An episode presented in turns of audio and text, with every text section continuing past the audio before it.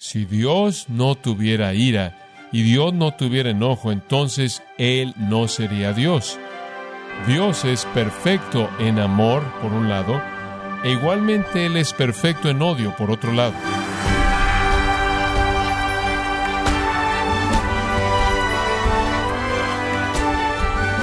Queremos darle las gracias por acompañarnos en este su programa Gracias a vosotros con el pastor John MacArthur.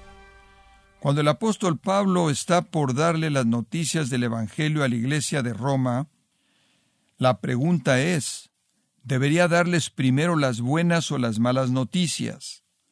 John MacArthur nos da la respuesta a través de Romanos 1.18 en este estudio titulado Mundo impío, Dios enojado, aquí en gracia a vosotros. El primer capítulo de Romanos, versículo 18. Y yo creo que conforme examinamos este versículo tan crítico, encontramos la clave que abre el Evangelio, el punto inicial del evangelismo. Ahora el apóstol Pablo ha anunciado su tema en los versículos 16 y 17. Él dice, no me avergüenzo del Evangelio de Cristo y ese realmente es su tema.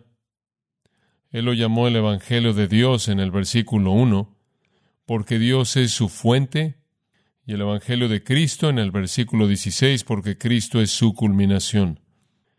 Y él dice que él no está avergonzado del Evangelio de Cristo porque es poder de Dios para salvación a todo aquel que cree, al judío primeramente y también al griego porque en él la justicia de Dios es revelada de fe y para fe, como está escrito, el justo por la fe vivirá. Vimos que esa fue en forma condensada el tesis o el tema de la epístola entera a los romanos. Y ahora conforme él avanza al versículo 18, él comienza a desarrollar en gran detalle la sustancia de ese tema. Ayudarle al lector cristiano a entender el significado de la plenitud del Evangelio de Cristo. Y todo comienza en el versículo 18 con esta afirmación. Porque la ira de Dios se revela desde el cielo contra toda impiedad e injusticia de los hombres que detienen con injusticia la verdad. El mensaje del Evangelio comienza con una afirmación acerca de la ira de Dios. Francamente, eso se opone de manera absoluta a la mayoría de nuestras técnicas evangelísticas. La mayoría de nuestro evangelismo contemporáneo de manera deliberada evita ese tema. Hablamos de amor, y hablamos de felicidad, y hablamos de la vida abundante, y hablamos del perdón, y hablamos de gozo, hablamos de paz, y le ofrecemos a la gente todas esas cosas y les preguntamos si no les gustaría tener todas esas cosas, pero realmente rara vez hablamos de juicio. Y me pregunto si en todas las ocasiones en las que usted ha presentado el Evangelio a alguien, ¿cuántas veces usted lo presentó al decir, por cierto, ¿sabías que la ira de Dios se revela contra tu impiedad? Estamos con tal prisa de ganar amigos e influenciar a la gente que algunas veces hacemos a un lado el punto inicial. Desde la perspectiva de Pablo, el temor se convierte en la primera presión aplicada a los hombres malos. Hazle saber de la ira de Dios. Ahora hay que admitir que la ira de Dios es un tema difícil y no estoy aquí para decirle a usted que es uno fácil. A mí mismo me parece muy difícil comenzar a hablarle a la gente de Cristo en este punto. Sin embargo, es el comienzo del Evangelio y la preparación apropiada para el anuncio de la gracia. ¿Cómo es que la gente puede entender algo del amor si no entienden el odio de Dios? ¿Cómo pueden entender algo de la gracia si no entienden algo de su ley? ¿Cómo pueden entender el perdón si no entienden la paga del pecado? Los hombres no pueden entender, no pueden buscar la gracia y la salvación a menos de que sean afectados por el terror de la ira de Dios que está sobre ellos. A menos de que los hombres perciban que están en un peligro serio, no hay presión aplicada a ellos para cambiar. Ahora, algunas veces cuando usted habla de que Dios es un Dios de ira, ciertas personas se molestan, pero eso es porque no entienden a Dios. Veamos si podemos ayudarnos a tener un entendimiento más profundo de su ira y tener una perspectiva correcta en referencia a sus otros atributos. Los atributos de Dios están equilibrados en su perfección divina y están equilibrados de manera perfecta. Si Dios no tuviera ira y Dios no tuviera enojo, entonces Él no sería Dios. Dios es perfecto en amor, por un lado, e igualmente Él es perfecto en odio, por otro lado. Así como Él ama de manera total, así Él odia de manera total. Así como su amor es puro, así también su odio es puro. De Cristo dice en Hebreos 1.9, Tú has amado la justicia y aborrecido la iniquidad. Y ahí está ese equilibrio perfecto en la naturaleza de Dios.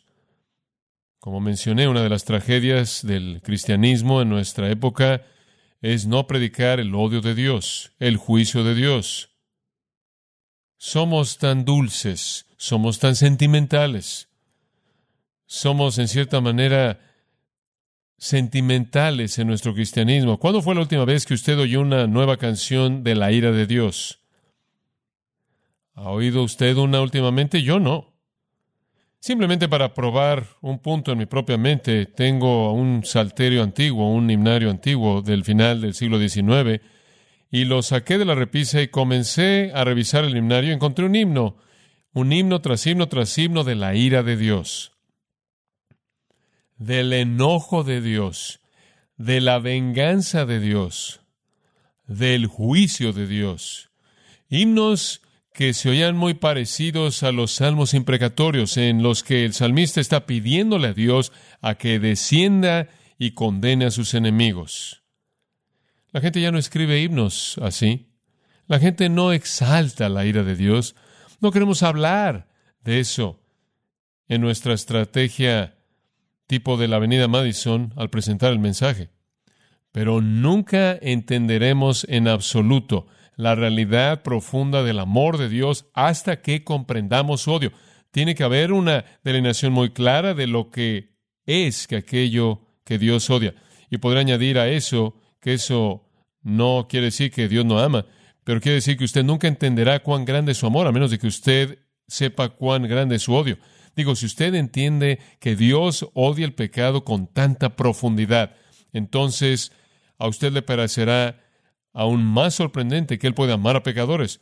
De tal manera que sin un entendimiento de su odio, su amor se ve afectado también en nuestro pensamiento. Amor y gracia son nuestros términos favoritos y están ausentes de significado si Dios no odia. Ahora, a pesar de nuestra versión de ver a Dios como un Dios de odio y un Dios de ira, las Escrituras enfatizan claramente esto, y quiero llevarlo en una especie de viaje rápido a lo largo de algunas escrituras. Salmo 2, versículo 1. ¿Por qué las naciones se enfurecen y las gentes imaginan una cosa vana? Los reyes de la tierra se levantan y los gobernadores toman consejo juntos en contra de Jehová y en contra de su ungido, diciendo, rompamos nuestras cadenas y echemos sus cuerdas de nosotros. En otras palabras, vamos en contra de Dios, quitémonos a Dios, terminemos con su dominio, Él nos intimida, eliminémoslo pero aquel que se siente en los cielos se reirá. Jehová se va a burlar de ellos. Entonces les hablará en su ira y los va a confrontar en su gran desagrado. Versículo 12 dice, Honrad al Hijo, no sea que se enoje y perezcáis en el camino cuando su ira se encienda por un tiempo. En otras palabras, cuando Dios se enoja un poco, la gente perece. Observe el Salmo 76, otra ilustración. Esto está reflexionando en el juicio de Dios sobre el ejército egipcio. Dice en el Salmo 76, versículo 6, A tu reprensión, oh Dios de Jacob, tanto el carro como el caballo fueron arrojados a un sueño profundo. Tú, inclusive tú, debes ser temido. ¿Y quién podrá estar de pie ante ti cuando tú te has enojado?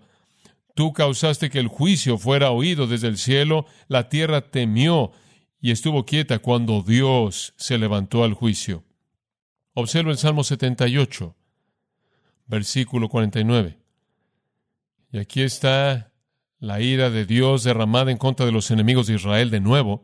Versículo 49. Él derramó sobre ellos la fuerza, el enojo de su ira, ira, indignación y turbación al enviar ángeles malos entre ellos. Él dio camino a su enojo, Él no libró su alma de la muerte, sino que entregó sus vidas a la pestilencia y mató a todos los primogénitos en Egipto, el más fuerte de sus fuertes en los tabernáculos de Cam. Dios estuvo enojado, Dios fue feroz, Dios tuvo ira, Dios tuvo indignación y Dios trajo problemas, muy severo. Salmo 97 dice, y esto habla del hombre conforme está ante un Dios santo, porque somos consumidos por tu enojo y por tu ira somos turbados. Los profetas hablaron con frecuencia de la ira de Dios, del juicio de Dios. En Isaías 9, 19 dice, a través de la ira de Jehová de los ejércitos, la tierra se ha oscurecido, y después esta sorprendente afirmación, y el pueblo será como el combustible del fuego.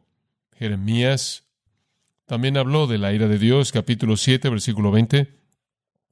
Por tanto, así dijo el Señor Dios, he aquí mi enojo y mi furia serán derramados sobre este lugar, sobre el hombre y sobre la bestia y sobre los árboles del campo y sobre el fruto del suelo y arderá y no se apagará. Ezequiel, el profeta de Dios, en el versículo 19 del capítulo 7 dice que no su oro ni su plata podrán librarlos en el día de la ira del Señor. No satisfacerán sus almas, ni llenarán sus estómagos, porque es la piedra de tropiezo de su iniquidad. Ahora esos son tan solo unos cuantos pasajes, pero la Biblia está llena de afirmaciones de la ira de Dios. Usted ve su ira ejemplificada en el Antiguo Testamento en contra del mundo antiguo, cuando Él trajo el diluvio, en contra de la gente en la Torre de Babel, en contra de Sodoma y Gomorra, las ciudades de la planicie, en contra de los egipcios, en muchas ocasiones en contra de los israelitas, en contra de los enemigos de Israel. Usted ve su ira derramada en contra de Nadar y los otros, en contra de los espías, en contra de Aarón y María, en contra de Abimelech, en contra de la familia de Saúl, en contra de Sennacherib, y sigue y sigue. Dice usted, bueno, ese es el Antiguo Testamento. Es correcto, pero Dios no cambia. Lo mismo es verdad en el Nuevo Testamento también. Usted ve la ira de Dios. En Juan capítulo 3, Juan, ese maravilloso evangelio escrito por un hombre de amor, ese evangelio que presenta al Señor Jesucristo en toda su maravilla y majestad y belleza, al mismo tiempo es un evangelio que habla de la ira de Dios. Juan habla de esto en varios lugares, cómo es que la ira de Dios será derramada. Pero uno en particular está al final del tercer capítulo, el último versículo. El que cree en el Hijo tiene vida eterna, y el que no cree en el Hijo no verá la vida, sino que la ira de Dios permanece en él. No está bien con la gente que no conoce a Cristo, no está bien con ellos, la ira de Dios permanece sobre ellos. Y en la epístola misma que tenemos frente a nosotros, Romanos, Pablo señala la ira de Dios cuando en el capítulo 9, versículo 22, él dice, ¿y qué si Dios, queriendo mostrar su ira y hacer notorio su poder, soportó con mucha paciencia los vasos de ira preparados para destrucción? Y así sigue. En Efesios, capítulo 5, versículo 6, nadie os engañe con palabras vanas, porque debido a estas cosas viene la ira de Dios sobre los hijos de desobediencia la Biblia dice que Dios va a condenar a los hombres incrédulos. Colosenses capítulo 3 dice lo mismo. Segunda de Tesalonicenses capítulo 1 quizás es el más vivido de todos. Habla de que Dios viene en llama de fuego vengándose de aquellos que no conocen a Dios y no obedecen el Evangelio, que serán castigados con destrucción eterna, excluidos de la presencia del Señor y de la gloria de su poder. Dios es un Dios de ira. Él es un Dios de enojo. Ahora eso se oye como una alternativa pobre como comienzo inicial para el Evangelio, piénselo. Las malas noticias tienen que venir antes de las buenas noticias, ¿no es cierto? Es algo así como ir al doctor. Y que el doctor le diga a usted, tengo malas noticias. Tienes una enfermedad fatal que ha matado a muchas personas. Pero, tengo buenas noticias se ha encontrado una cura y la tengo aquí. Como puede ver, las buenas noticias no significan nada sin las malas noticias, ¿verdad? Usted tiene que diagnosticar la enfermedad antes de que la cura signifique algo. Las malas noticias son que Dios odia. Las buenas noticias es que Dios ama. Pero usted tiene que comenzar con su odio. Primero el diagnóstico, después la cura. Ahora observe de nuevo el versículo 18. Dice, porque la ira de Dios se revela desde el cielo. ¿Para qué está ese por qué? Bueno, nos conecta al pasaje anterior. El pasaje anterior dice que la justificación es por la fe únicamente. ¿Por qué? Porque la ira de Dios se revela desde el cielo contra toda impiedad e injusticia de los hombres que detienen con injusticia la verdad.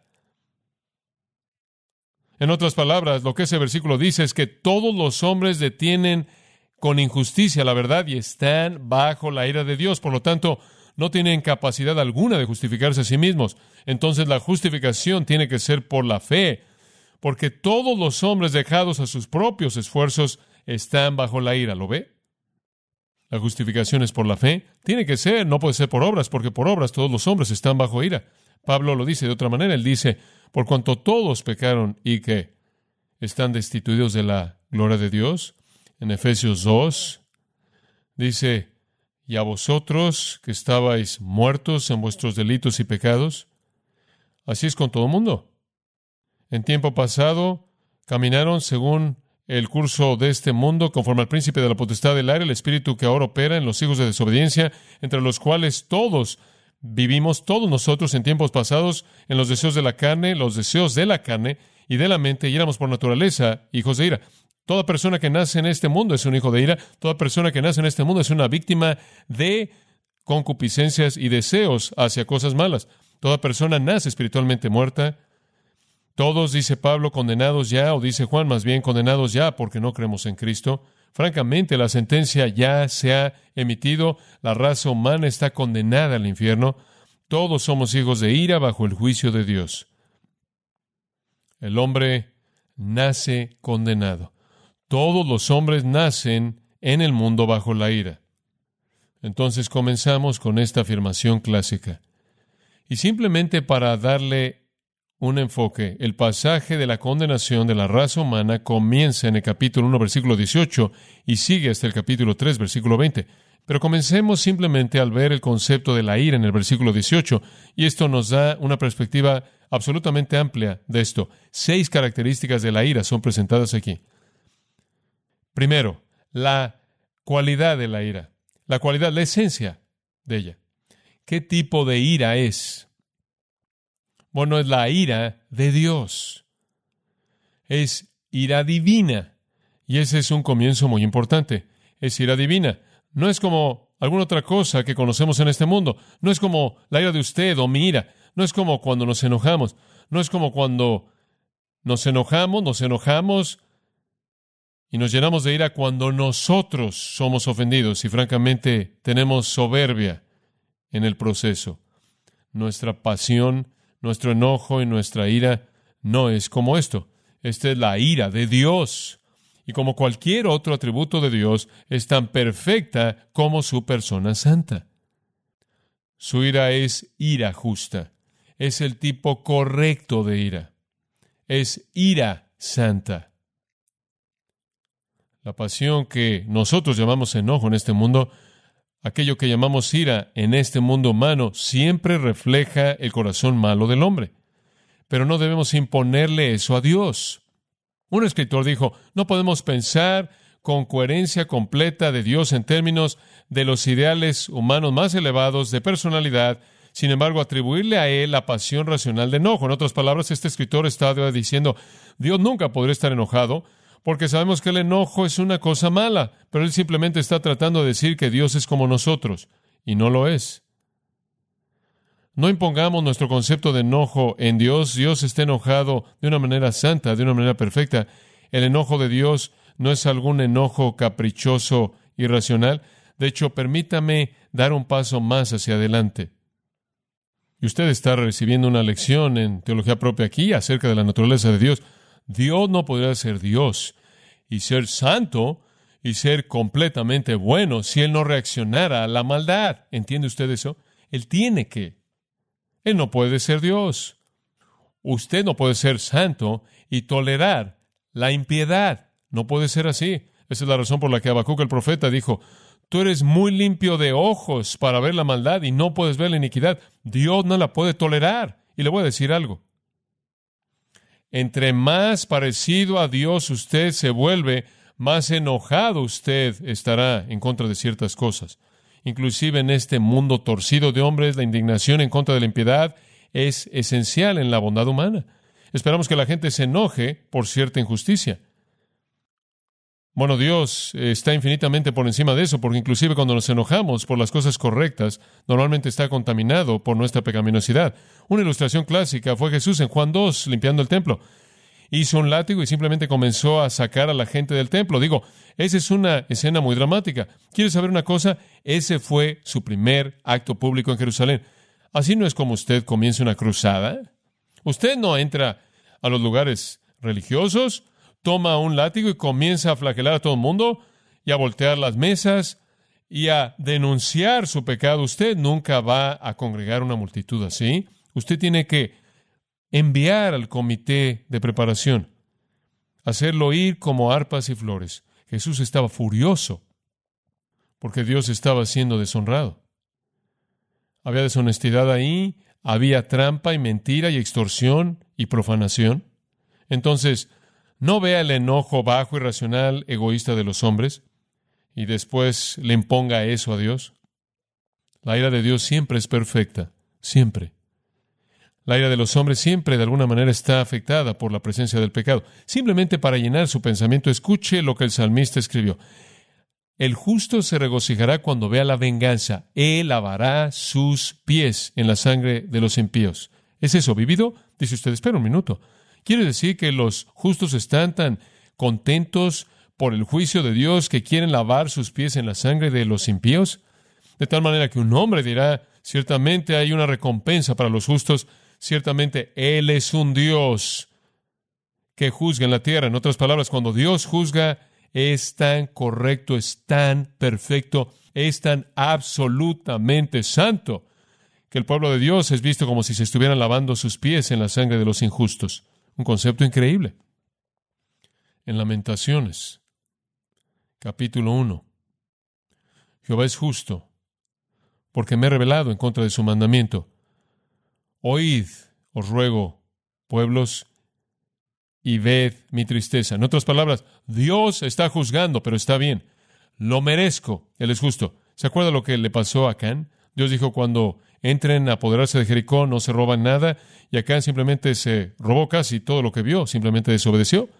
Regresó y lo sepultó todo en el suelo, en medio de su tienda. Josué entró y le dijo, confiesa tu pecado. Josué 7:19, confiesa tu pecado y dale gloria a Dios. Ahora, ¿qué quiso decir con eso? Él quiso decir que Acán realmente iba a ser juzgado. Digo, él iba a ser juzgado y fue juzgado. ¿Sabe lo que pasó? Él murió y toda su familia con él. Debieron haber estado implicados en toda la operación, pero él dice, antes de que recibas el juicio que mereces de Dios, confiesa tu pecado. En otras palabras, di, soy culpable, lo que Dios me hace es la reacción apropiada de su santidad. ¿Lo ve?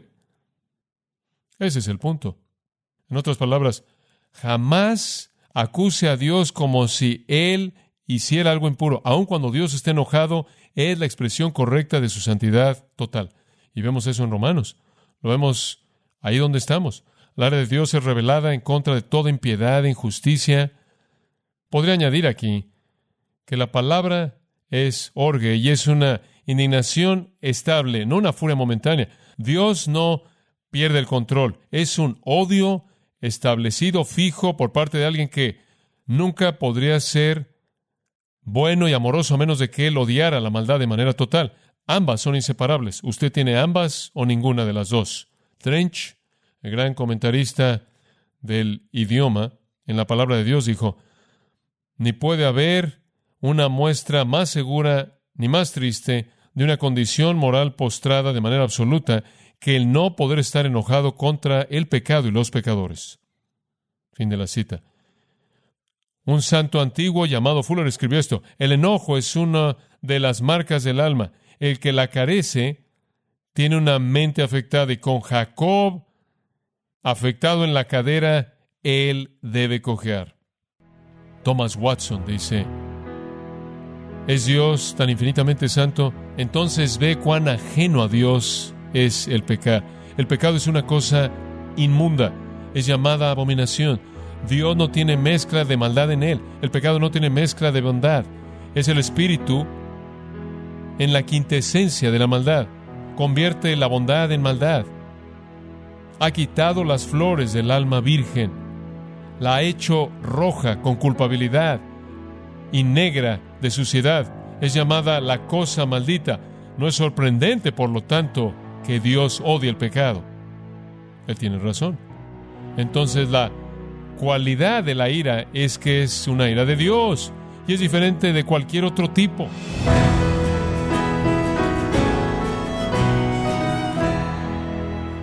John MacArthur nos recordó las buenas y las malas noticias del Evangelio. Las malas noticias es que Dios odia el pecado. Las buenas noticias es que Dios ama al pecador. Esta es la serie Mundo Impío, Dios Enojado, aquí en Gracia a Vosotros. Y quiero recordarle, estimado oyente, que tenemos a su disposición el libro El Evangelio según Dios, escrito por John MacArthur, presentando el capítulo de Isaías 53 como el más notable del Antiguo Testamento, que es llamado acertadamente el primer Evangelio. Puede adquirirlo en nuestra página en gracia.org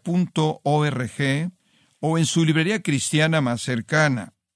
Y quiero recordarle, estimado oyente, que puede descargar todos los sermones de esta serie Mundo Impío, Dios Enojado, así como todos aquellos que he escuchado en días, semanas o meses anteriores, animándole también a leer artículos relevantes en nuestra sección de blog en gracia.org.